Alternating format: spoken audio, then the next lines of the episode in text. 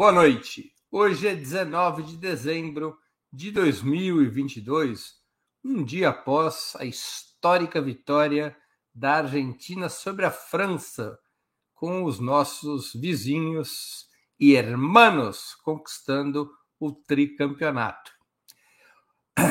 Estamos dando início, está no ar mais uma edição do programa Outubro Outubro é um programa de análise política apresentado em três edições semanais. Às segundas, quartas e sextas-feiras, sempre das 19 às 20 horas. Cada edição com um trio fixo de convidados, homens e mulheres de diversas orientações e gerações. Hoje teremos a participação de Maria Caramês Carlotto, professora de Sociologia e Relações Internacionais na Universidade Federal do ABC. Valério Arcari, historiador e professor titular aposentado do Instituto Federal de Educação, Ciência e Tecnologia de São Paulo. E Victor Marques, também professor da Universidade Federal do ABC e diretor de desenvolvimento da revista Jacobin Brasil. José Dirceu, um de nossos convidados fixos das segundas-feiras, hoje estará ausente, mais uma vez, em razão de viagem ao exterior. Em nome de Opera Mundi, agradeço aos três convidados e passo a, pergunta, a primeira pergunta da nossa noitada. Mas antes eu pergunto, eu faço uma questão preliminar. Todo mundo satisfeito e feliz com o resultado de Argentina e França? Muito. Los hermanos. Foi estão, um estão chorando de orgulho e alegria, já derramaram tantas lágrimas. Tantas Mas tudo bem, passadas 24 horas do título, como bons brasileiros, é bom lembrar que enquanto eles levaram 92 anos para conseguir um tricampeonato, o Brasil o fez em 40 anos. E eles só conseguiram o tricampeonato 52 anos depois que o Brasil obteve esse feito. É sempre bom lembrar para os hermanos porque os Los Hermanos gostam de colocar as asinhas de fora quando conseguem superar a síndrome do tango e ter um momento de grande alegria. Sempre é bom registrar. Vamos aqui à primeira pergunta. O STF decidiu nessa segunda-feira, por seis votos contra cinco, declarar inconstitucionais as emendas do relator oficialmente identificadas como RP9, mas conhecidas como orçamento secreto. Essa decisão é aparentemente é contraditória com o voto da imensa maioria dos deputados, incluindo os deputados de esquerda, ou a maioria dos deputados de esquerda, que na semana passada apoiaram a reforma do sistema de emendas, mas preservando. Como vocês avaliam essa decisão do STF? Ajuda ou atrapalha a governabilidade da futura administração liderada por Lula? Com a palavra, Maria Caramês Carlotto. Sempre eu começando, né? Aqui Bom, eu sou um cara antigo, então eu sigo aquela regra ladies first. Ladies Gostou, first. Valério? Ladies first. Ok. Bom, primeiro eu queria dar boa noite para o Valério, para o Vitor, dizer que é um prazer estar com o Vitor aqui. Acho que é a primeira vez que a gente faz um programa. O Vitor é um companheiro, um amigo de muitas jornadas. Vamos até visitar o Lula juntos, né? lá na, em Curitiba. Mas, enfim. É, bom, primeiro, é, Breno, eu acho que para essa discussão vale aquela máxima do futebol. Eu, como boa gremista, você não sabe disso, né? Sei que o jogo só termina quando acaba, né? Então, eu acho que ainda tem. Vamos ver como o Congresso vai lidar com isso. Agora, sem dúvida, um, acho que a principal consequência dessa decisão é o enfraquecimento do Lira, e eu acho que o jogo na Câmara dos Deputados é, volta algumas casas, né? No sentido de que, bom, Lula não se meteu nessa discussão, né? É, a eu acho que fez bem nesse sentido, né? De é, tá montando um governo em condições de governabilidade muito complexas, né? então respeitar um pouco a dinâmica do legislativo, mas a dinâmica do legislativo deu é, uma cambalhota com essa decisão, né? Porque veja, é, essa operação da RP9, né, das emendas de relator, é, foi o grande instrumento de poder do Lira nos últimos anos. Então, é, uma vez considerado inconstitucional, mesmo com as mudanças né, que eles já haviam feito, e acho que assim a bancada de esquerda não tinha muito o que fazer a não ser votar a favor, o que não significa que ela está necessariamente referendando, na minha opinião, é, as emendas de relator do jeito que eram, e mesmo as emendas de relator com o papel que cumpriram nos últimos anos. O Lula, durante a campanha, e já estou caminhando para o fim, foi muito é, duro contra o orçamento secreto. Né? Ele disse, inclusive, numa entrevista, que é o pior escândalo de corrupção que, né, que é, a República já viu, né? porque você compra com o orçamento público é, apoio, é uma coisa totalmente escandalosa. Então, eu acho que considerar esta dinâmica, esse, veja, o, as emendas de relator em si, é, elas, pelo que eu entendo da decisão, elas permanecem com uma vigência muito restrita, né, que é corrigir erros do orçamento, mas tudo é, numa outra chave totalmente diferente que reduz o poder do presidente da Câmara. Eu acho que, pra, só para não fugir da tua pergunta, né, que é, eu acho que recoloca a discussão sobre governabilidade num outro patamar, porque o jogo que estava se fazendo né, com o Lira, eu acho que muda bastante. É, acho que os desafios continuam, mas sem o poder que o Centrão, na figura do Lira, tinha. Mais uma vez, três minutos cravados. Ganha sempre o Belfort Duarte, o prêmio da disciplina dentro das quatro linhas. Valério Arcari com a palavra. Bom, eu tenho uma apreciação neste tema um pouco diferente da sua, Maria. É, acompanhe o meu, meu raciocínio. Nós tivemos uma aplicação de uma tática parlamentar, e quero alertar que, evidentemente, táticas parlamentares são desdobramento de uma tática política, mas elas devem obedecer, ainda com uma certa margem de autonomia, a uma tática política. A tática parlamentar consistia em fazer uma negociação para aprovação da PEC da transição, que tinha como objetivo central a divisão do Centrão, que seria operada pelo Lira, em troca de um cálculo que era que eh, o, o Supremo não consideraria inconstitucional as, as, emendas do orçamento secreto e, portanto, o apoio à reeleição do Lira estava condicionado a uma fórmula de revisão das regras do orçamento secreto que ofereceria ao Supremo condições para o reconhecimento dessa constitucionalidade e tranquilizaria a parte do Centrão que o Lira poderia atrair para um voto de aprovação à PEC da transição. Esta tática parlamentar de conjunto estava errada e desmoronou. É um fato. Por quê? Porque ela se apoiava em premissas equivocadas. A primeira premissa equivocada evidentemente, foi o cálculo de que o Supremo iria aprovar o acordão e com a votação da sexta-feira é, do orçamento secreto versão 2.0 é, era inexorável para dividir o centrão e conseguir os votos para a PEC da transição um acordo é, por antecipação que garantiria a eleição do Lira em fevereiro. É, isto demonstrou-se equivocado. A relação de forças no Supremo é, não era essa. Foi reprovado o orçamento secreto, de resto já tinha sido reprovado na sociedade. Vamos ver as coisas tais como são. Não é somente a esquerda que está contra o orçamento secreto.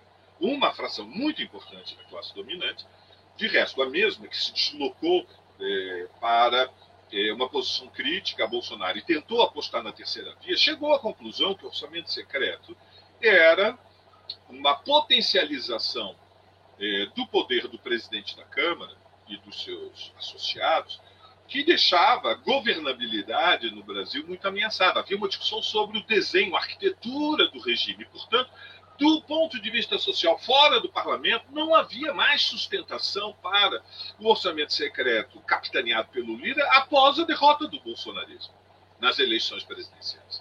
Um cálculo errado e agora a disputa é pela aprovação da PEC da transição, como você disse, a consequência evidente é que o Lira está enfraquecido, e... mas não há como é, o Congresso Nacional é, recusar é, a aprovação da PEC da transição depois da decisão de Gilmar, que considerou constitucional excluir o Bolsa Família do teto dos gastos. Portanto, o teto dos gastos também já está caminhando, né, o caminho está aberto para ele ser revogado. E, portanto, o jogo pela aprovação da PEC esta semana recomeça e mas eu creio que vai ser aprovada e, portanto, foi um desenlace muito positivo Com a palavra, nosso convidado especial dessa noite, Vitor Marques. Pois é, primeiro é uma satisfação estar aqui pela primeira vez no outubro, né, com a honrosa tarefa de substituir o Zé Disseu, certamente não estou à altura, mas é uma felicidade reencontrar grandes... Qual é a sua altura? Qual é não, a sua aí altura? é 1,86, aí nesse caso estarei. Não, tá bom, é o que importa. Como diriam os portugueses, qual é a sua altura? Sim. És mais alto que Zé Dirceu, estás à altura. Então pronto. Mas é bom reencontrar o Valério, amigo querido, a Maria, colega de universidade, colega do, de sindicato também, né? Não estamos juntos na do FABC.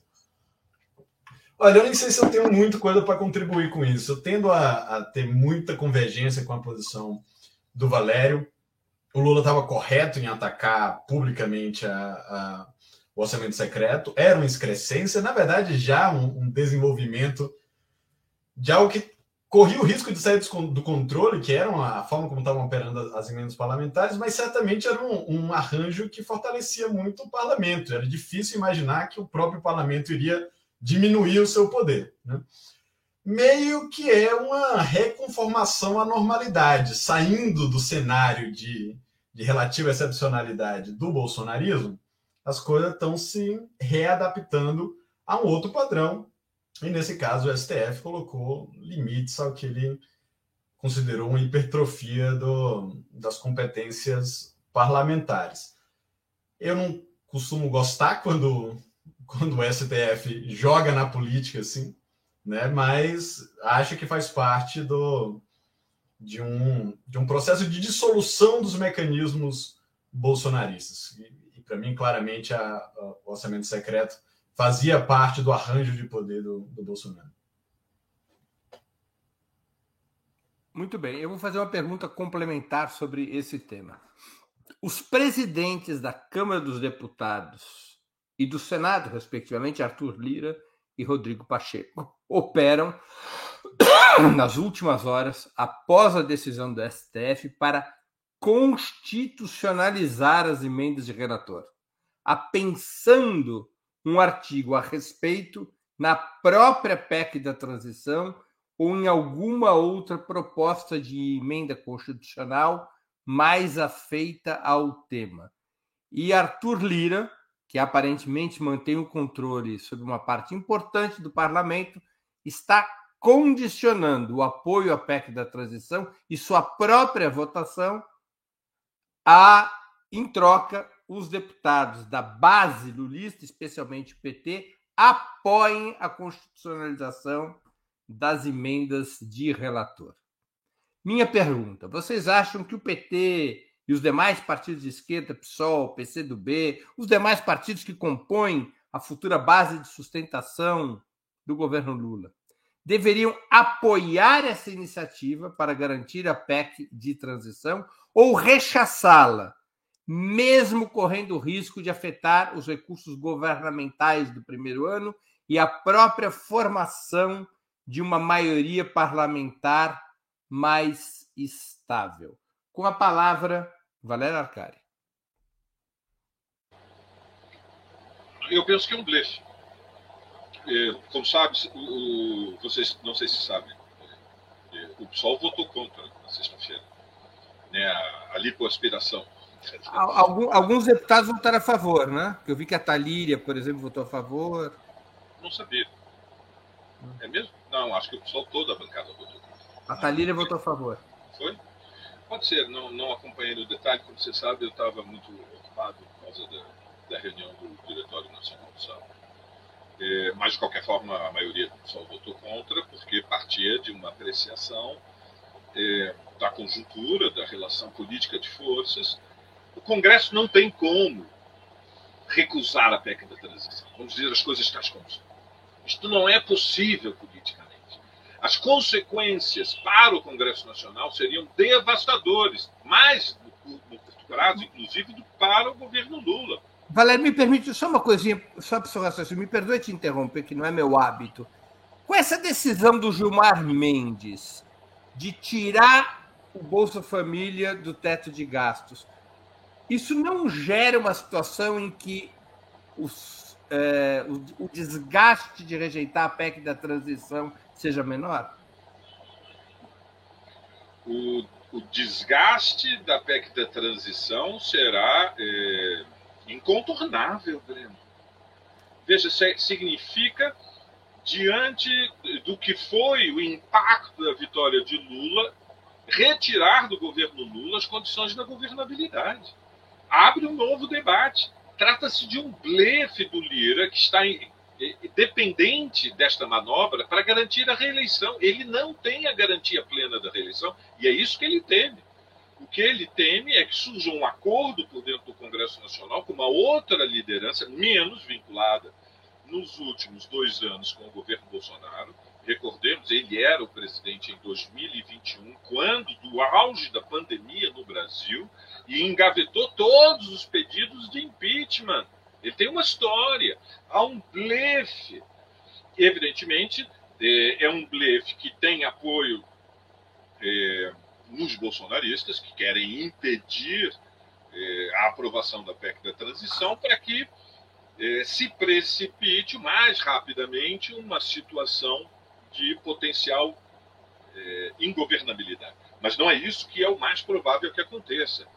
O mais provável é, é uma divisão dentro da base parlamentar, porque significaria um desafio frontal à decisão do Supremo. Veja, não é mais um confronto com o governo de transição. A, a, a tentativa de colocar um apêndice a qualquer outro, a qualquer outra PEC para é, desafiar frontalmente a decisão do Supremo é um confronto que vai além é, do desafio ao governo de transição é um confronto com o Supremo Tribunal Federal. O líder vai fazer esse confronto, parlamento contra o Supremo? Não, o que ele quer é, através da chantagem política, é, uma, uma, uma chantagem é, inqualificável, na véspera do Natal, é, chantagear para garantir a sua reeleição em fevereiro. Creio que o gesto do PT pela governabilidade, de sinalizar que não seria um obstáculo no início e depois, inclusive, uma definição de apoio à Lira, é, foi mais do que muito mais do que era necessário. Opa, Vitor Marques com a palavra. Mas, Breno, para a sua pergunta, a minha resposta rápida seria não sei. Né? E até concordo com o Valério que provavelmente é um blefe, mas é um, um jogo de pôquer barra pesada. Né? E eu mesmo não tenho todas as informações para pesar, precificar esse blefe. Então, acho que é importante que o governo aprove a PEC da transição. E o que o PT precisa fazer é conversar com a sua base aliada, conversar com os partidos e encaminhar uma, uma solução que garanta a governabilidade, garanta a maioria parlamentar, nesse momento garanta, garanta a PEC, mas considerando todos os perigos, né? Pode ser que seja um blefe, e nesse caso, talvez aí a, a tática política seja mais ofensiva. Mas eu, francamente, não me vejo em condição de julgar isso, porque depende de muita coisa que eu não sei que está fora da minha capacidade de avaliar. Muito bem. Com a palavra, Maria Carlotto. Não, então, na verdade, acho que eu quero só voltar um pouquinho, porque eu concordo é, bastante com a avaliação que o Valério e que o Vitor fizeram. Então, eu acho que eu me expressei mal. Na, é, assim, não sei se o que eu disse deu a entender que eu era favorável ao, ao orçamento secreto ou o que eu quis dizer é que eu, assim, eu entendo a decisão que o Lula tomou de não interferir, na, num primeiro momento, na eleição para a presidência da Câmara. Essa decisão eu acho que foi correta. Assim como foi correta também a decisão dele de é, denunciar o orçamento secreto frontalmente durante as eleições, né? É, ele ele é, bateu duro no orçamento secreto, né? Mas uma vez eleito, eu acho que ele tinha naquele momento, dada aquelas circunstâncias, não se sabia sequer se o STF votaria esse ano ainda a, a constitucionalidade. Eu acho que foi correta a decisão de não se meter nisso. Agora, o que vai ficando muito claro, né, é que essa opção de jogar apenas né, é, no, nesse jogo institucional de governabilidade, né, é, ele tem seus riscos, né? Porque com, acho que tem, tem uma questão que vai ficando clara, é que assim, o, o parlamento, né? Eu concordo com o Valério que tem um custo altíssimo no aprovar a PEC da transição, dentre outros é, motivos porque o orçamento que o, que o Bolsonaro enviou, é, todo mundo já disse essa expressão, não é uma peça de ficção, o Estado não opera com aquele orçamento, né? não é só a questão do Bolsa Família, o Bolsa Família é o mais escandaloso, né?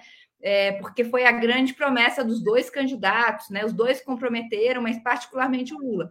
Mas a saúde, a educação, é, né, desde o do, farmácia popular, passando pela questão da merenda, que o Lula também prometeu, está tudo comprometido nesse orçamento. Então, a PEC da transição ela é, ela é fundamental para o governo operar minimamente com as suas, é, com as suas promessas, ou seja, é, consertar, vamos chamar assim, né? ou atualizar essa peça do orçamento é muito importante.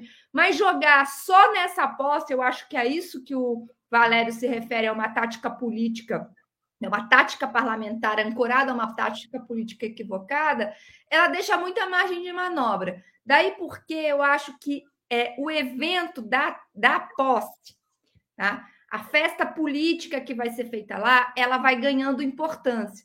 É muito importante ter muita gente né, para o governo mostrar força na rua, né, força popular, né, tipo, apoio popular. Tem uma grande mobilização para as pessoas irem. Né? O governo não quis chamar o governo, o, o, o partido, né? A, a, coalizão que apoia o Lula não quis chamar manifestações antes, mas estão pondo força nessa, nessa posse. O Lula, né, soltaram é, é, peças políticas, né, chamando, garantindo aí a segurança. Eu acho que isso é, pode cumprir um papel importante é, para não apostar todas as fichas no parlamento. E para terminar, eu quero chamar a atenção, porque é, é, o Vitor e o, e o Valério disseram, já estou terminando, que é uma operação bolsonarista do parlamento. Realmente, né, eu acho que no bolsonarismo se intensificou essa relação com o Centrão.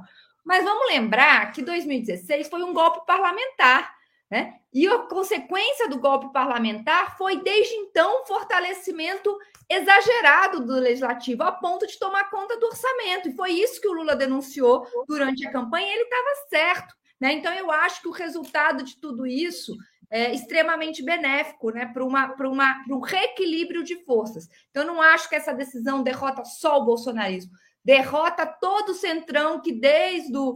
É, Eduardo Cunha vinha se empoderando para cima do executivo. Muito bem.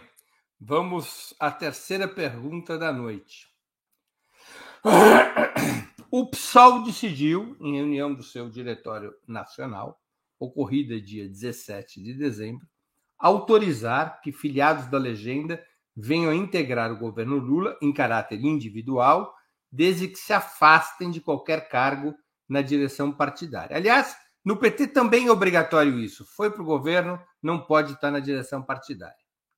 Também deliberou o PSOL pela incorporação do partido à base parlamentar da nova administração, mas aparentemente, pelo que indica a resolução, sem se submeter à chamada disciplina de governo.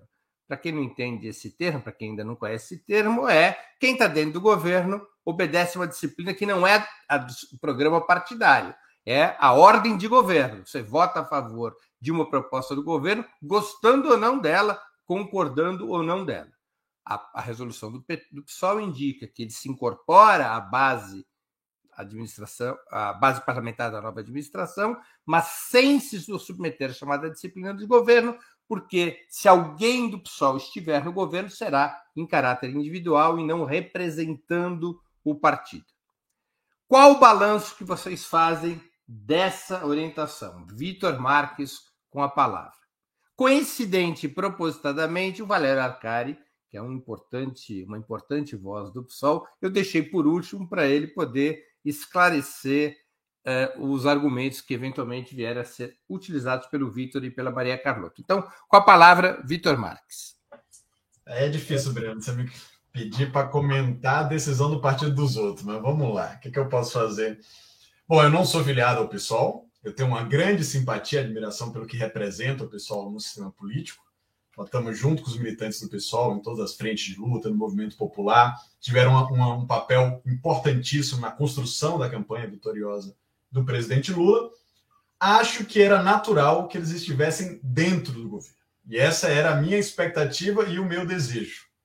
Que o PSOL construísse a agenda do governo com participação ministerial e fosse da base para valer, porque no final das contas, eu avalio, posso, evidentemente, vou, vou, avaliar criticamente essa decisão, então depois o Valério pode me, me, né, me consertar à vontade.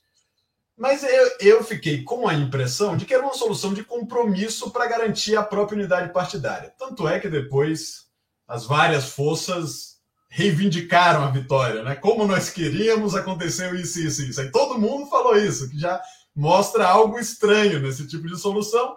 E Bom, unificou, mas eu diria que unificou precariamente, porque no final das contas, o que, que o pessoal está dizendo? Nós vamos apoiar as coisas boas e vamos criticar as coisas ruins, né? Quer dizer, essa é uma saída muito fácil. Ela não compromete o partido efetivamente com as decisões duras da governabilidade e a manutenção do governo.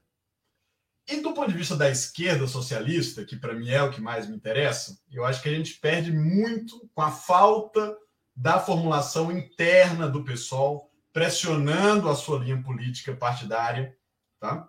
E contribuindo para a formulação no interior do governo. Então, para mim, é uma decisão que eu vou ter que publicamente aqui lamentar aos meus companheiros. Esperava que vocês pudessem estar presentes no, no governo Lula em cargo de responsabilidade, compartilhando a gestão política e também tendo que negociar os momentos duros para garantir a governabilidade também. Acho que no final das contas foi uma solução fácil que mais ajuda no balanço interno do partido. Maria Carlotto, com a palavra. Não, eu tento concordar totalmente com o Vitor, né? Mas é difícil porque assim eu não participei das discussões que deram origem a essa decisão. Isso torna a análise muito precária. Né? E não tive tempo também de ler, de acompanhar né? Eu até li na íntegra a decisão é, do diretório, né? É, então, assim, a decisão do, do PSOL, né? Eu li na íntegra a decisão, e claro, né? Quem vê de fora, a tendência é avaliar como o Vitor é, colocou, né? Foi uma solução. Nós sabíamos claramente que tinha um embate, né? Que se tornou público, inclusive, com a fala da Sâmia e depois a reação é, do Juliano, do Boulos, né? Então tem duas linhas né, principais dentro do partido, acho que o Valério pode esclarecer melhor, talvez tenha até mais, e que foi a solução de compromisso. O que eu quero, assim, teria talvez acrescentar no que o Vitor falou, porque eu concordo integralmente, estou aqui tomando todo cuidado, porque, de novo, né, não participei das discussões que deram origem a essa decisão, não sei quais são as contradições, né? É, é, difícil comentar, não tendo acompanhado esse, a gente, né? É, vai comentar a obra pronta, né? Não vimos o, processo que. Mas o que eu acho, para além do que o Vitor disse, né? É que primeiro, acho que, né? Além do PSOL fazer muita falta dentro desse dessa arquitetura aí, é, governamental enquanto partido, porque é muito diferente estar como indivíduo e como partido. Nós estamos aqui comentando que vai fazer falta como partido. Para além disso, eu acho que tem uma questão que para o próprio PSOL, né, a sensação que dá né, é que eles, ele apostou, acho que o Valério pode esclarecer melhor, talvez eu esteja equivocada, em, em continuar crescendo como um partido parlamentar. Né? É, ou seja, um partido é, parlamentar no sentido de, de não, não disputar a hegemonia, porque se você vai disputar né, é, para valer a hegemonia, é fundamental ter experiência do Estado brasileiro, das suas contradições, né, dos desafios de gestão, né, e, sobretudo, com a figura né, que pode vir a, a, a, eu acho, né, a ser o próximo prefeito da maior cidade do país, que vem desse partido, né, é, acho que te, te, seria uma oportunidade de também é, assumir esse compromisso com o executivo para valer. Né? Eu sei que tem a prefeitura, né, prefeituras, algumas prefeituras importantes, poucas, mas tem, mas acho que para além disso seria né, uma, uma oportunidade né, de é, enfrentar os desafios da gestão do Estado nas suas contradições, né, que são duras, né, mas que são necessárias para um, o sucesso da esquerda brasileira no médio prazo. Muito bem. Com a palavra, Valério Arcari. Bom, é, é, obrigado a, a, Maria Carlotto e ao Vitor pela elegância da sua resposta crítica, mas muito fraternal. Evidentemente. Imagine eu... se fosse eu perguntando a mim mesmo se ia ter essa elegância. Eu acho que você concorda com a resolução do PSOL mas não quer confessar em público, porque você não quer se comprometer, Breno. Mas, olha, faz uma coisa. Eu acabei de te mandar em e-mail o arquivo que. um artigo que eu acabei de escrever de balanço da resolução, que eu vou resumir em poucas palavras. Veja, eh, havia diferenças grandes dentro do PSOL e nós chegamos a um acordo. Eh, os acordos são um instrumento de solucionar é, a disputa de ideias, as diferenças, a luta de ideias dentro de um coletivo. É, na tradição democrática, são resolvidas de duas maneiras. Ou se realiza uma votação, ou se tenta construir um acordo. A construção de um acordo se dá através de consensos progressivos, que significa reconhecer, durante a negociação, concessões mútuas, ou seja, se quisermos, direito de veto às posições mais extremas e a busca de uma fórmula que seja, no fundamental, satisfatória para a preservação do projeto. O PSOL se une em torno de uma estratégia, de um programa, mas isso não impede que haja muita pluralidade e intensas eh, divergências táticas. Nem tudo se pode resolver por votação. Este tema não podia ser resolvido por votação. Não seria possível porque nós tínhamos é, duas grandes minorias, nenhuma delas poderia ter a maioria sem a, a corrente que é a, aquela que tem o meu apoio, que chama-se PSOL Semente. Você tem o PSOL Popular, com a liderança da Primavera e da Revolução Solidária, cujas expressões públicas é, mais conhecidas são o Ivan Valente e o Juliano Medeiros de um lado, e o Boulos do outro, você tem o campo do chamado bloco eh, de esquerda, bloco de oposição, cuja corrente mais importante é o MES, cujas lideranças mais conhecidas são a Fernanda Melchiona, a Sami Bonfim e a Luciana Genro. E tem o PSOL Semente, que com os seus 15% decide quem é maioria. E, portanto, eu creio que a solução encontrada é uma solução é, equilibrada, porque que ela estabelece o quê? Ela estabelece fundamentalmente que o PSOL está ao lado do governo incondicionalmente na luta contra a oposição bolsonarista, ou seja, o PSOL tem um alinhamento com a governabilidade do governo e, portanto, lutará no parlamento e nas lutas sociais em defesa é, da legitimidade do mandato que foi maioria nas urnas. Portanto, terá lealdade com o governo Lula para garantir é, que o projeto que foi aprovado nas urnas possa ser desenvolvido ao mesmo tempo decide não integrar o governo. Por que não integra o governo? Por três razões fundamentais. porque o governo Lula, ainda que a sua composição plena é, esteja ainda indefinida, é, pela própria presença do Alckmin na, na condição de vice-presidente, será um governo de frente ampla e, portanto, terá incorporado em cargos do ministério algumas lideranças históricas da classe dominante. Portanto, é um governo que estabelece um pacto com eh, frações do capitalismo brasileiro. A segunda razão, porque o PSOL considerou que a sua melhor localização nesse contexto, em função do que é a natureza e do que é a sua implantação, é, diante da previsível disputa de rumos, de destino do governo Lula, não seria em cargos de gestão. Porque, como o próprio Breno lembrou, assumir cargos no ministério significa acatar a disciplina de governo. Ministros não podem atacar publicamente ministros. E, e portanto, deve prevalecer respeito, lealdade. a e, e, isso impede a discussão pública de diferenças. E, e ao contrário da, da, presença do PSOL no Congresso Nacional e nos movimentos sociais, e, portanto, a disputa do destino do governo Lula, do ponto de vista da localização do PSOL, se dará em melhores condições, de fora para dentro e de baixo para cima. E, por último, por uma razão pragmática. O PSOL é um pequeno partido de esquerda ainda em construção, é o segundo maior da esquerda, mas é muito menor do que o PT. E no seu estágio de construção, como um segundo partido da esquerda, porém minoritário, na base social que é decisiva para o destino da Revolução Brasileira, que é a classe trabalhadora, os movimentos de mulheres, os movimentos negros, os movimentos de juventude, os movimentos populares, o movimento sindical, o PSOL deve priorizar o giro para o trabalho de base se protegendo nesse momento das perigosas, e, porém inexoráveis eh, pressões institucionais. E, portanto, escolhas difíceis eh, têm que ser feitas. Construiu-se um consenso, creio que é uma resolução lúcida, equilibrada, que não é uma solução fácil, mas é uma solução coerente.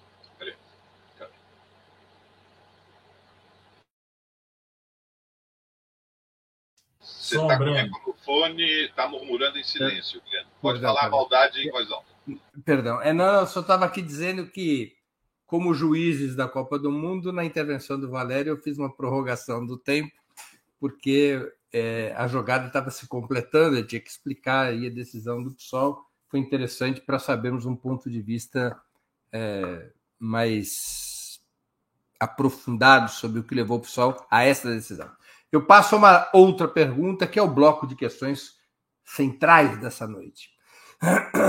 Na semana passada, o comando da Marinha, depois de nomeado José Múcio, depois de garantido que os comandantes militares seriam os oficiais superiores mais antigos, evitando a passagem de qualquer bolsonarista da reserva. Depois de tudo isso, o comando da Marinha resolveu conceder a medalha de mérito Tamandaré a Rodrigo Constantino, notório bolsonarista e defensor de posições golpistas, entre aspas, por grandes serviços prestados ao país.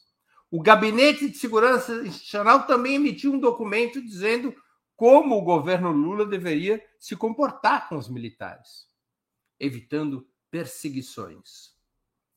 Diante desse gesto de provocação contra o novo governo, o prêmio a Rodrigo Constantino, eu pergunto: os comandantes militares obedecerão Lula ou estimularão a indisciplina nas casernas, tentando obrigar o presidente a se ajoelhar diante da tutela militar?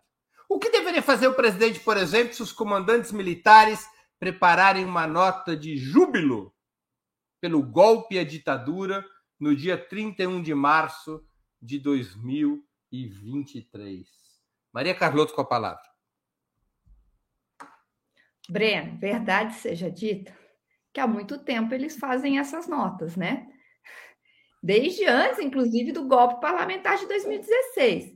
Essa prática, né, de comentar positivamente né? Tanto a intentona comunista quanto março de 31 de março de 64 é muito antiga, né? Então, acho que só para frisar que assim, o, o, problema é muito maior do que é, é, muito mais antigo, ou seja, a gente tolera né, é, uma ação, a meu ver, totalmente é, ilegal dos militares há muito tempo. É, bom, dito isso, só feito esse registro, né, que é muito antiga essa prática, né, de, é, é o que eu quero dizer é, institucional isso. Né? Eles, eles têm, por exemplo, eles lançaram agora no, no bicentenário um livro comemorativo da ação dos militares nos 200 anos, né? É, do Brasil é, independente, e ali estão todos esses marcos. Isso é parte institucional da formação dos militares, né? É, da cultura é, institucional que eles cultivam. Né? É, tanto falar de, da, da, ação deles na intentona, quanto do, de, né, de 31 de março de 64. Então, eu acho que a, o enfrentamento ele tinha que já ter se iniciado há muito tempo. Né? Ele se tornou muito mais grave durante o bolsonarismo, né, que para muita gente é ação dos próprios militares, mas ele é, ele é muito antigo. Dito isso, é evidente, né? Todo mundo, acho que já eu já falei várias vezes aqui, as pessoas conhecem a minha posição, que eu discordo totalmente da, do encaminhamento que o governo Lula está dando para essa questão dos militares, né? Porque eu acho que tem uma aposta é, excessiva, equivocada e que já se mostrou problemática numa conciliação com, esse, com essas forças, né? É, então, essa, por exemplo, a decisão de seguir a antiguidade, a meu ver, é gravíssima. Né? Eu acho que teria uma oportunidade né? E concordo com o Jones Manuel, com o que ele disse no último programa, que a hora de enfrentá-lo seria agora, né? É, nesse momento em que eles estão mais fragilizados. Se a gente não enfrentá-los agora, vai, a gente vai enfrentar em que momento? Né? Então, eu acho que a ação do. Acho que o governo Lula tinha condições políticas, por conta do enfraquecimento dos militares, né? um, um, um desgaste que sofreu é, que eles sofreram a partir da derrota do Bolsonaro, e principalmente, acho que um cansaço da maioria da população brasileira com essa é, é, aposta de setores mais radicais do bolsonarismo né, em, em, em, em, seguir com esse terceiro turno, que, a meu ver, né, já, já, onde eles já foram claramente derrotados, acho que por tudo isso você tinha que ter um encaminhamento diferente, né, tanto da escolha do ministro, quanto especialmente a questão da antiguidade é, na escolha dos comandantes. Eu acho bem problemático e acho que o que a gente está é, repetindo erros do passado. Valério Arcari com a palavra. É mais fácil lidar com as Forças Armadas ou com a luta interna do PSOL? luta interna do PSOL se encerrou com um documento aprovado por 53 votos sobre 61 membros, uma vitória que demonstrou é, uma, uma solidez interna importante.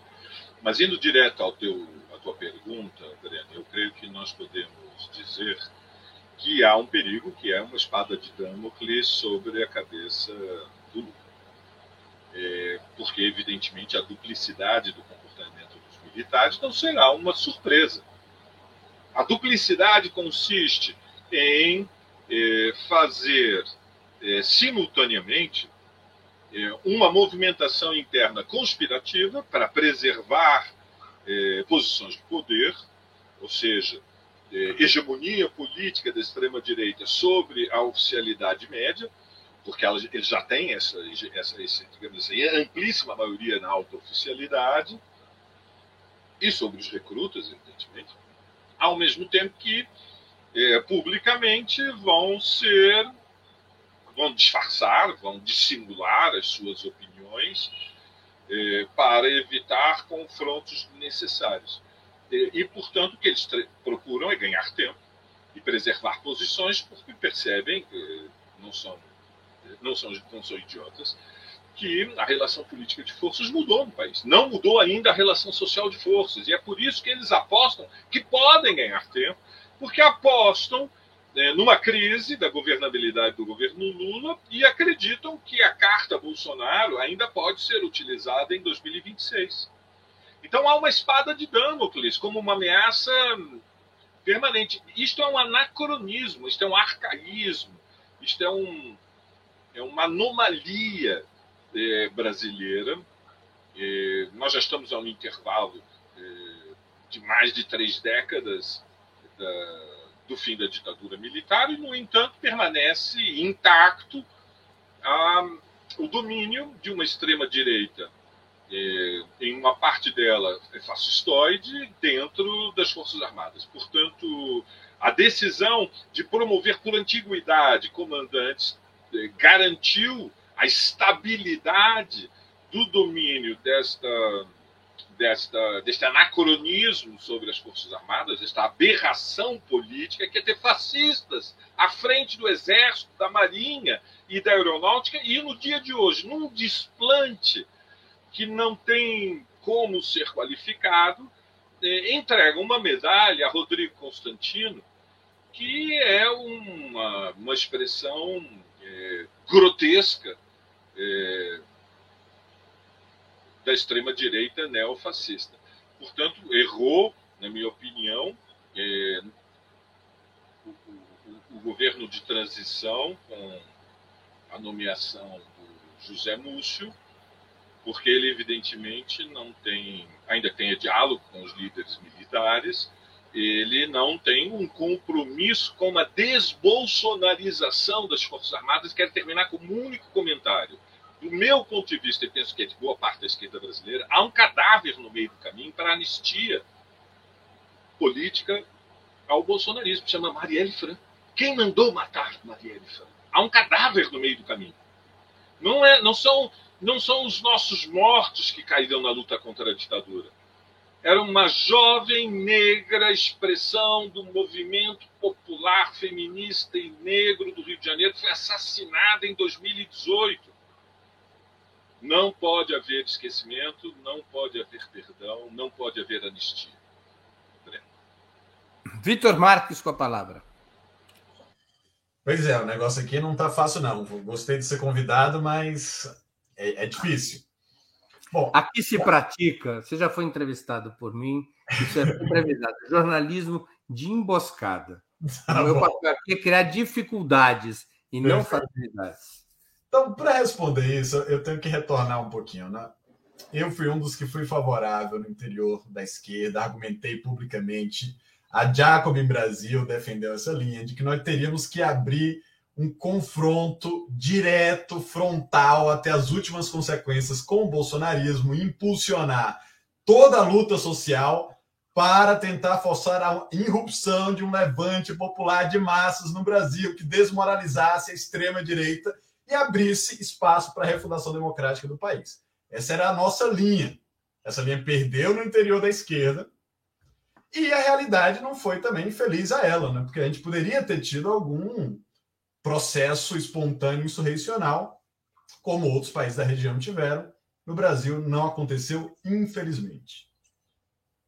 Erros táticos à parte, o que então a esquerda brasileira, na sua maioria, optou é a construção de uma frente anti-bolsonarista que, de alguma forma, demandasse o retorno a uma normalidade democrática. E essa frente ganhou umas eleições né, liberais burguesas bastante apertadas. Eu estou dizendo isso porque eu posso me incomodar com algumas decisões. Eu certamente me incomodei no nível pessoal com a indicação do Múcio para o Ministério da Fazenda. Eu posso não gostar nisso ou naquilo. Ministério da Defesa. Ministério da Defesa, perdão, perdão. Ministério da Fazenda você tenha gostado. Da gostei, gostei. É, mas nós estamos, independente das minhas insatisfações pessoais, nós estamos andando no fio da navalha. O que precisa acontecer é o governo Lula dar certo. Ele precisa ser viabilizado, ele precisa estabelecer uma maioria parlamentar e ele precisa funcionar no sentido de melhorar as condições materiais da vida da maioria do povo trabalhador.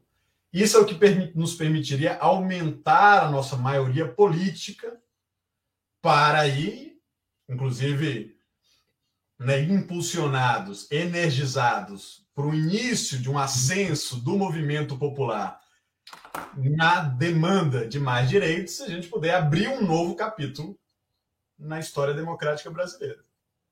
Mas eu acho que isso primeiro passa por fazer o governo dar certo. E eu acho que o Lula, a sua equipe, o PT, estão se esforçando para garantir as condições de viabilidade do governo. Infelizmente, as Forças Armadas bolsonaristas, o que a gente tem chamado de partido militar, não foi desmoralizado, não perdeu totalmente a sua, a sua base de poder. Nós temos que ter um plano, uma tática de longo prazo, inclusive comece a pensar numa na implantação de uma de um setor verdadeiramente patriótico e democrático nas próprias Forças Armadas, né? A correlação interna nas Forças Armadas tem que mudar. Mas isso não é da noite para o dia e nenhum tipo de voluntarismo ou pensamento mágico pode dar, dar conta desse problema. Eu vou agravar o tema e vou estourar o teto de gastos hoje. Vai, vamos passar um pouquinho da uma hora de programa. Há fortes rumores e indícios de que os comandantes militares, os atuais e os futuros, além de mensageiros do presidente cessante, Jair Bolsonaro, estariam negociando, em troca de gestos pacificadores que seriam feitos nas próximas semanas, o compromisso da Corte Suprema e mesmo do futuro governo para evitar quaisquer processos e punições contra Bolsonaro e seus aliados. Qual deveria ser, na opinião de vocês, a postura do novo bloco de governo frente a esse movimento que vai deixando pistas para todos os lados? Os blefes não são à toa eles têm alguns objetivos. Um deles seria uma espécie de anistia informal e preventiva a Bolsonaro, seu clã, os comandantes militares e toda sorte de aliados que se comprometeram em crimes durante a pandemia ou em crimes contra a democracia, que são até mais graves do ponto de vista institucional. A situação política obrigaria o presidente Lula a aceitar essa espécie de anistia informal para esfriar os ânimos políticos e ampliar suas possibilidades de administrar em paz? Ou o novo governo deveria dizer com todos os pingos nos is e traços no, nos t's: aqui não voltará a ter anistia, formal ou informal, a quem cometeu crimes contra a saúde pública e a democracia. Com a palavra, Valério Arcari.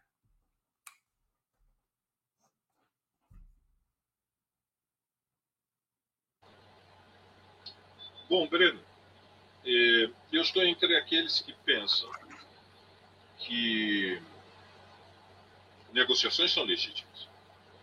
E, portanto, o governo Lula deve procurar fazer negociações, mas há limites.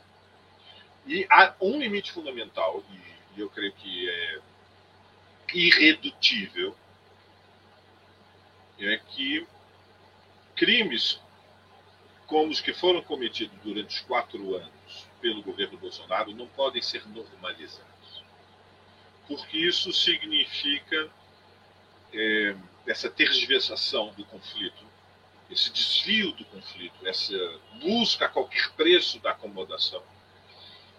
É, concessões táticas que vão se transformar em derrotas estratégicas.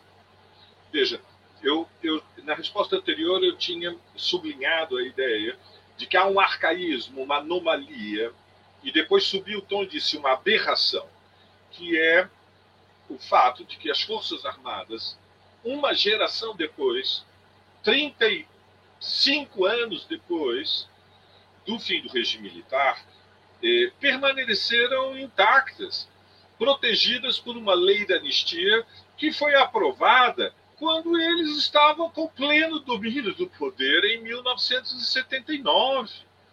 E, evidentemente, a revisão da, a, da, da lei da anistia foi contornada e evitada para evitar o conflito. Mas agora nós tivemos o drama catastrófico do governo Bolsonaro.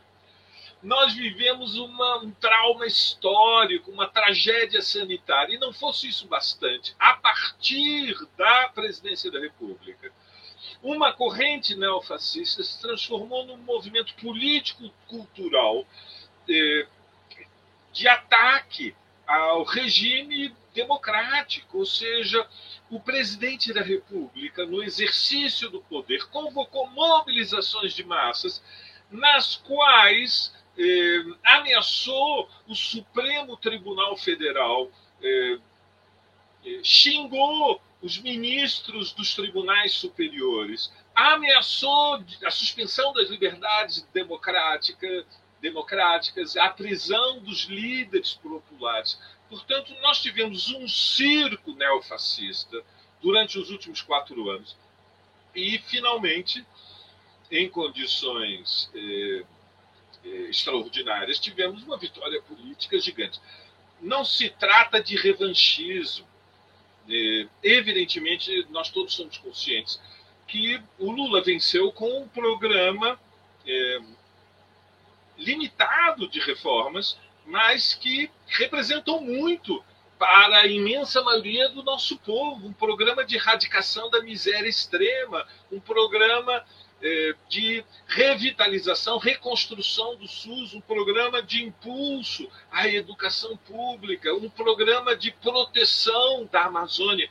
Tudo isso tem um enorme valor, mas não vai ser possível aplicar este programa se nós aceitarmos que o nosso limite é a relação política de forças dentro do Congresso Nacional. O Congresso Nacional não é uma expressão da relação social de forças, é uma deformação do sistema de representação que garantiu que o PL seja a maior bancada dentro do Congresso Nacional. E, portanto, a, a pressão das Forças Armadas para uma anistia incondicional do Bolsonaro e dos bolsonaristas é ilegítima, é ilegal, é inaceitável. E o conflito com os neofascistas é incontornável porque eles não darão paz. Haverá uma oposição furiosa contra o governo Lula. E não adianta é, fingir que estamos saindo de costas é, mas, e, e estamos entrando de frente. Ou melhor, fingir que estamos entrando de de frente quando estamos saindo de costas. Não adianta qualquer dissimulação. Eh, o que nós temos que preparar é para um combate que é incontornável.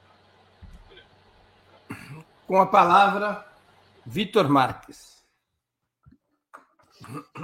Bom, aqui eu posso ser mais direto. Não acho que deva haver anistia e não acho que haverá. É... Aliás, até me parece um, um, assunto meio estranho quando quando fiquei sabendo do título do programa, falei, mas como assim? Né? Que coisa estapafúrdia? Que tipo de anistia?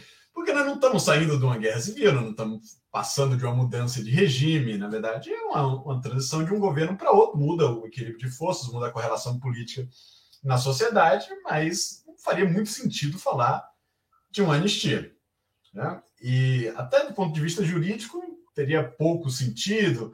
Eu vi que aqui e ali se ofereceram algumas coisas, tipo criar uma, fazer uma emenda constitucional para os ex-presidentes virarem senadores, para o Bolsonaro manter o, o foro privilegiado, mas nada parece ser, ou então um tipo de, de indulto, de graça presidencial, nada disso parece fazer muito sentido. Talvez o que a gente esteja falando aqui é a proposta que o Temer também vocalizou publicamente há alguns dias de um grande acordo nacional. Esse daí é um que gosta de, de grandes acordos nacionais, né? que é compromisso meio subjetivo de não levar as coisas adiante, né? Esse, a anistia informal no sentido que você está falando, Breno. Mas não parece que é a orientação do próprio novo governo que está prestes a assumir. Acho que nesse sentido a indicação do Flávio Dino, que eu saudei como assim, muito salutar, digamos assim, né? Uma, um bom indicativo do governo, mas mostra também uma, uma, uma orientação de, de seriedade, de firmeza, e o Flávio Dino, esses dias, até peguei essa citação para repetir aqui, né, palavra por palavra, foi muito claro, muito preciso, dizendo: já que esses crimes não estão prescritos, não há no mundo cósmico, nem no mundo jurídico, uma espécie de anistia mágica no dia do Réveillon. Isso não existe. Acho que está claramente indicado que a ideia é a atuação normal das instâncias responsáveis pela investigação e pelo processo. Tem um processo já contra o Jair Bolsonaro no STF, tem um no TSE também, ele não é condenado nem, nem é réu, mas essa é uma questão, como o Edinho também falou, uma questão da Polícia Federal, do Ministério Público, do, do Supremo Tribunal Federal. Não acho que deva haver nenhum esforço político para blindar o, o, o Bolsonaro. Também não acho que nós devemos ter nenhum tipo de, de pressa política para isso. É, eu acho que é o funcionamento normal das instituições que vai identificar os crimes e puni-los na palavra da lei. Maria Carlotto com a palavra. Então, bom, eu vou, vou começar retomando uma questão que o Valério falou, que tem um cadáver no meio do caminho, né? Que é o cadáver da Marielle Franco. Mas eu diria mais, né? Tem mais de 600 mil cadáveres no meio do caminho para essa anistia. A sociedade brasileira não, assim, dificilmente vai aceitar qualquer tipo de acordo é, nesse sentido. Então, eu acho que primeiro tem uma situação é, complexa aí para operacionalizar essa anistia. Bom, isso é o primeiro. Politicamente, é, assim, no mundo ideal, eu tenderia a concordar com o Vitor que as instituições normais segui, né, seguiriam esse, esse rito. Mas eu acho que não é à toa que se está discutindo uma anistia informal, né, que os comandantes acenam aqui e ali, é, não só eles, né, outras forças políticas, com um acordo, porque a gente sabe que tem pressão política. Né? É, e acho que o compromisso do novo governo com é, levar a cabo essa, esses. É, fazer funcionar essas instituições, para dizer assim, eu acho que isso é bastante importante para o desfecho né, é, desses, desses processos. Eu acho que tem uma questão é, que, se, bom, se as instituições funcionassem perfeitamente por si só, a gente estaria em outro lugar que não exatamente esse, com o bolsonarismo, com essa força toda.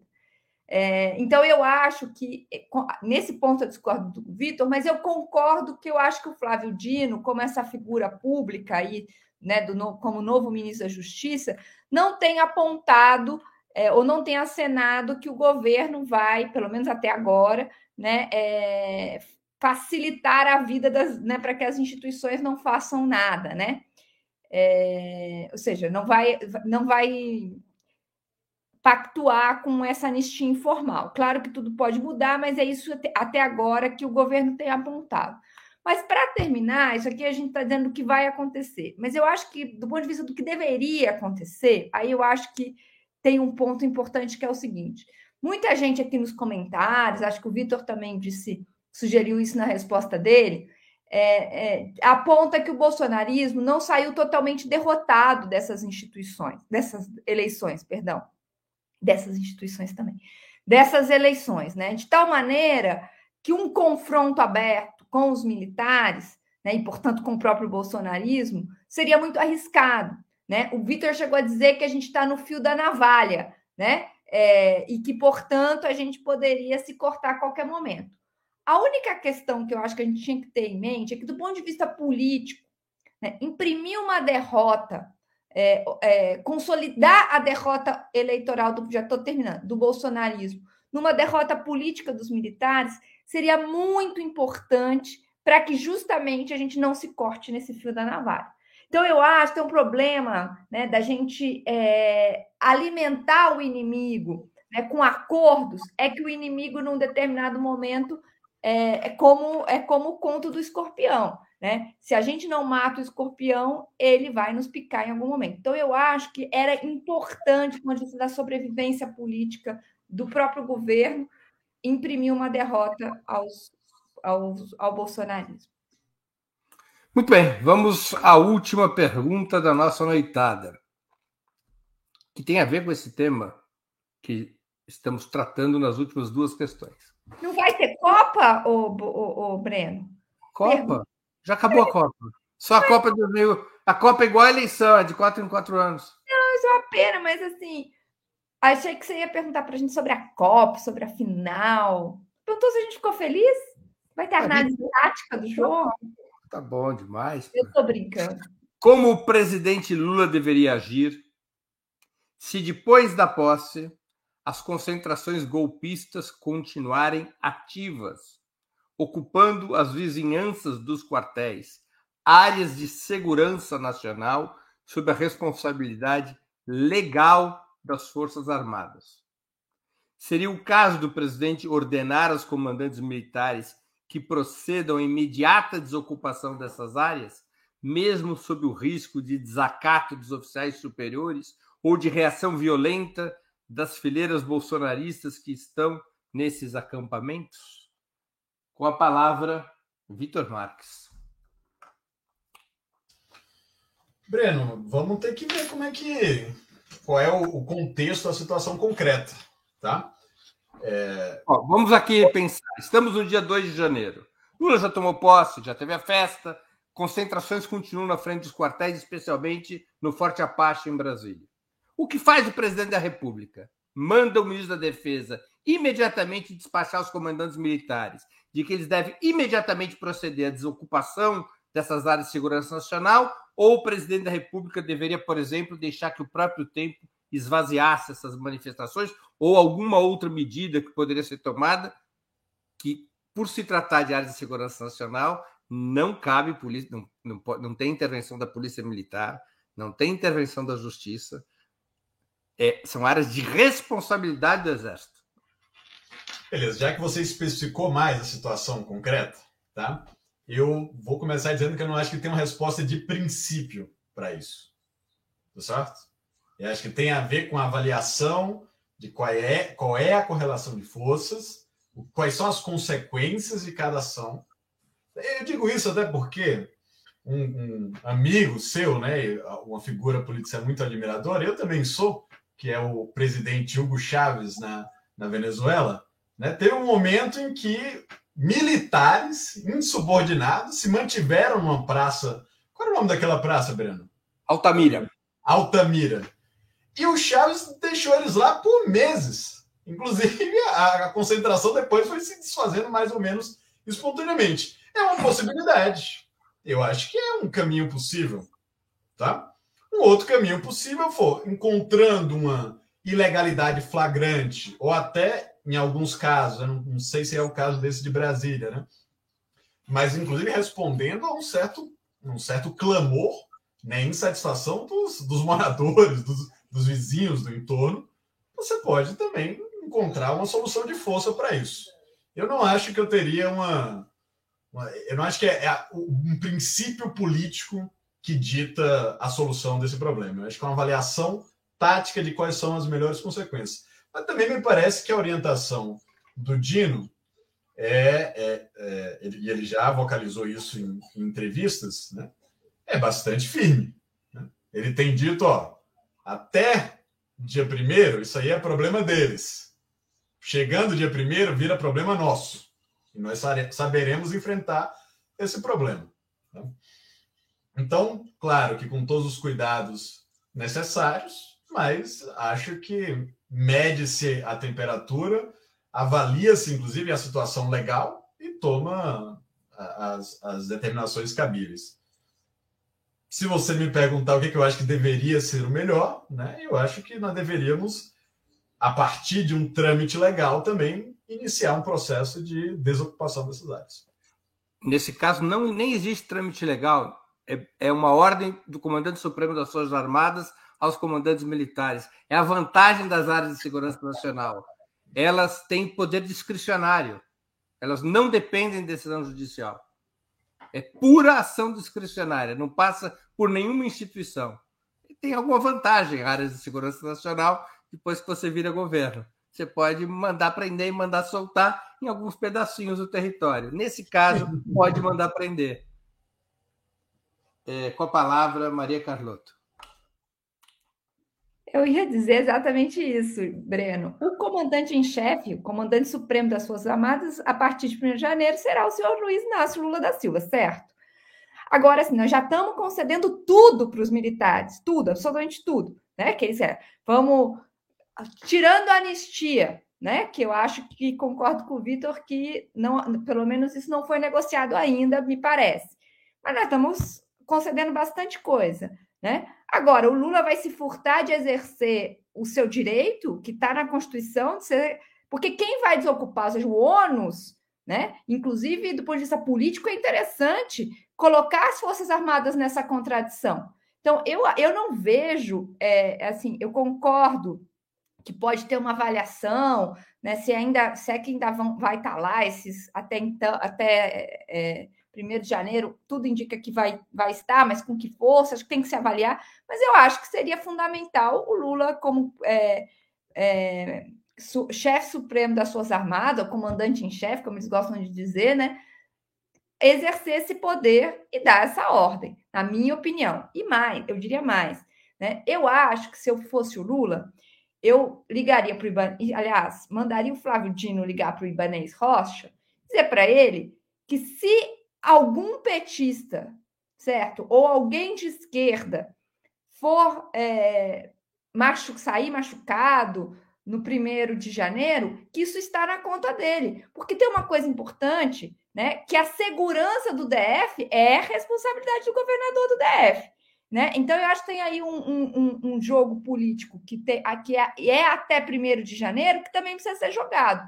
Tem que colocar, tem que comprometer né? O, quem está aí nesse, é, nesse comando até 1 de janeiro em garantir todas as condições de segurança para o 1 de janeiro. Isso é bastante importante, eu acho, né? E acho que tem uma política para ser feita, tem um jogo político aí, né, para ser feito. Porque eu acho que o que aconteceu no dia da diplomação foi um escândalo. Né? E eu acho que o Ibanez Rocha tem sua responsabilidade nisso. Então, eu acho que tem que se, se colocar na conta dele a segurança, né? Não, eu sei que o, o, ato em si de posse não é responsabilidade dele, mas o, a, toda a segurança do DF é. Eu acho que isso tem que ser negociado muito claramente é, para que a gente tenha todas as condições de segurança para posse. Isso é politicamente muito importante. E acho que a partir de 1 de janeiro, o comandante em chefe das Forças Armadas tem que é, fazer cumprir a Constituição, e o que está acontecendo ali é absolutamente inconstitucional. Eu acho que, inclusive, o Lula tem o dever de fazer isso, não é nenhuma questão de escolha política. Valério Arcari, com a palavra. Eu acho que é um problema tático, Breno. Neste ponto, concordo com o Vitor.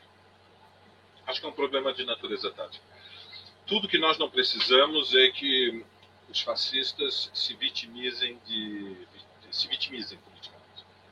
E evidentemente a extrema direita já demonstrou que tem força social de choque. O Bolsonaro fora da presidência é uma ingenuidade imaginar que ele perde a capacidade de colocar massas nas ruas. Então, nós estamos diante de um problema tático que é de, de uma natureza mais profunda. Durante os 13 anos dos governos do PT, sempre que existiram conflitos, o governo mesmo no ápice da disputa, quando a partir de março, abril de 2015, é, começaram a ocorrer as primeiras mobilizações de massas pelo impeachment, na época, o governo liderado pelo PT é, não chamou a mobilizações de massas a partir do governo. Ele terceirizou para a CUT, para o MST, para os movimentos sociais, para o MTST, para os movimentos feministas, negros, LGBTQIA+, para os movimentos estudantis, os movimentos sindicais, para a CUT, a tarefa de, se, de defender a legitimidade do mandato da Dilma. Terceirizou. Não se apropriou da sua posição de governo para chamar a mobilização nós vamos assistir a mobilizações de massas, muito provavelmente, do bolsonarismo, durante o período que se abre a partir de janeiro. E, e, nesse sentido, o desafio fundamental é saber se o governo liderado pelo Lula, nas condições em que foi eleito, ou seja, depois do golpe parlamentar, depois de seis anos de destruição das conquistas de uma geração, para dizer as coisas sem dramatizar demais, mas enfim, a reforma trabalhista, a reforma da Previdência, a lei das terceirizações, a lei do teto dos gastos. Aqui nós tivemos uma contraofensiva reacionária que colocou em questão tudo o que foi conquistado nos anos 80. Então, para aplicar o seu programa de reformas estruturais, o governo do Lula necessariamente vai ter que apelar à mobilização de massas e, portanto, O Brasil entrou num patamar de politização. Nós não vamos retornar a uma vida institucional pacífica e tranquila, como de resto a turbulência dentro do parlamento nos últimos dez dias confirma, teve de tudo nos últimos dez dias. É, sem falar da, do tumulto que foi o dia da diplomação, na segunda-feira, dia 12, quando Brasília se transformou numa cidade é, caótica. E, portanto, o confronto com a extrema-direita, com uma liderança neofascista, vai ser muito diferente do que foi a disputa com a oposição liberal é, a partir de 2003, bem. Então, quando o, o Vitor diz situação concreta, análise concreta da situação, eu acho que ele tem razão. Não sei se é uma questão incontornável no dia 2 dar a ordem aos comandos militares para dispersar as concentrações bolsonaristas. Elas, evidentemente, terão que ser suspendidas, mas. É, e, e, é parte das prerrogativas do poder da presidência da República dar essa ordem militar, mas parte de um cálculo, que é qual será a resposta da extrema-direita que pode ser se vitimizar e, a partir daí, chamar a grandes mobilizações com o próprio Bolsonaro. Não acho que é a hipótese mais provável, acho que eles estão fragilizados, estas concentrações são residuais, estão na margem, e muito provavelmente deve ser possível é, desarmá-las, digamos, é, dissolvê-las. É, sem violência. Mas eu temo o perigo do que seria um cadáver, por exemplo, numa ação militar que pode ser uma. O cadáver de um neofascista, que pode ser um elemento de eh, distúrbio político, eh, eu diria, eh, perigoso. Portanto, é preciso agir com muita responsabilidade, muita firmeza, mas com inteligência tática. Muito bem. Breno, vai ter considerações finais ou acabou a nossa última? Acabou a nossa última. Ah, não. Chegamos ao final de mais uma edição do programa Outubro. Eu conversei hoje com Maria Carlotto, Valéria Arcari e Vitor Marques. Somente voltaremos a nos encontrar com nossos convidados das segundas-feiras no dia 16 de janeiro, às 19 horas, abrindo a temporada 2023 do programa Outubro. Antes disso, na quarta e na sexta-feira, dias 21 e 23 de dezembro, teremos outras edições de encerramento da temporada 2022. Eu agradeço aos convidados e audiência que, desde agosto, prestigiam e apoiam o programa Outubro. Aos nossos participantes, que iremos rever apenas em janeiro, eu já desejo boas festas e um feliz ano novo. Muito obrigado, boa noite. E boa, boa noite. Feliz Natal, feliz ano novo. Boa posse para todo mundo. Boa posse. Boa posse. Aquele abraço. A réplica fica para 2023, Vitor.